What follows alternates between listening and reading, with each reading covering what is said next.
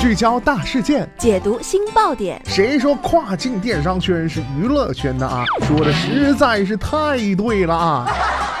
每天跨境电商圈都会有一些新鲜事儿在发生，带大家一起侃大山，聊平台，那些重磅的、争议的、有料的跨境风云，都是你居家旅行的必备良品。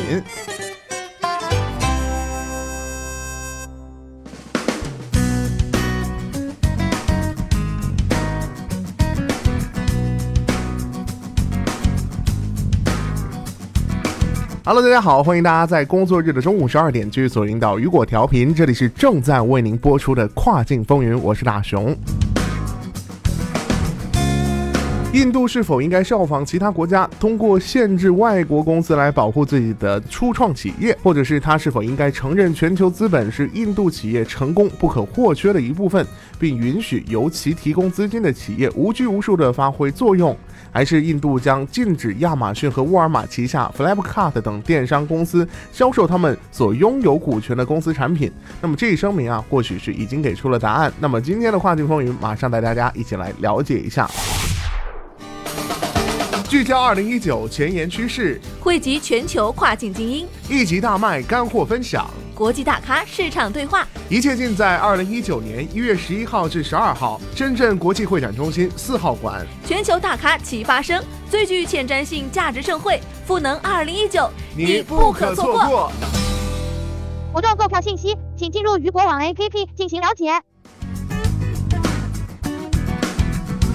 政府啊，在这份声明当中还表示，这些公司将被禁止与卖方签订独家协议。那么，据了解啊，这项规定将从一九年的二月一号起开始实施。商务部在一份声明中表示，由电子商务市场实体或其集团公司参股，或由电子商务市场实体或其集团公司控制库存的实体，将不允许在该市场实体的运营平台上销售其产品。电子商务公司可以通过其批发部门或其他集团大公司进行大宗的这个采购，然后又将产品销售给特定的卖家，就比如他们的关联公司或与他们达成协议的其他公司。然后啊，这些卖家可以低价格优势把产品卖给其他公司，或者直接卖给消费者。新规的出台啊，回应了印度零售商和贸易商此前的抱怨。这些电子商务巨头啊，利用自己对附属公司库存的控制，通过独家销售协议，创造了一个不公平的市场，允许他们以非常低的价格出售某种产品。那么就在十月份呢，印度在线供应商协会向印度反垄断机构竞争委员会提交了一份请愿书，指控亚马逊偏袒其部分拥有的商户。该游说团体在今年的五月份对 Flipkart 提出了类似的申诉，指控 Flipkart 对部分卖家给予优惠待遇，违反了竞争规则。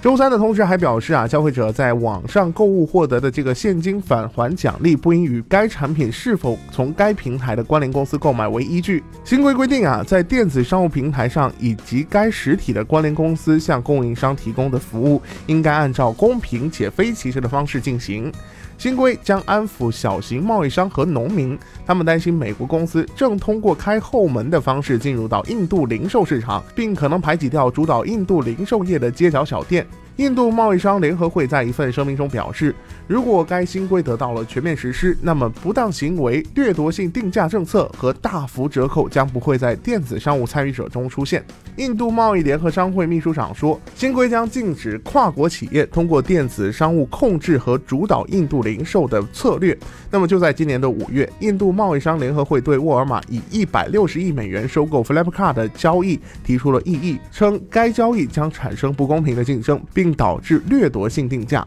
新规定啊，建立在现有规则的基础上。根据现有规则，外国投资者可以完全收购电子商务公司，但基于库存的模式除外。亚马逊印度还表示啊，目前正在评估新规，而 Flipkart 并没有立即回应置评请求。好的，聚焦大事件，解读新爆点。以上就是今天雨果电台为大家梳理到最新一期的跨境风云。想要了解更多跨境电商资讯，您还可以持续关注雨果 App 推送的最新消息。我是大熊，我们下期再见，拜拜。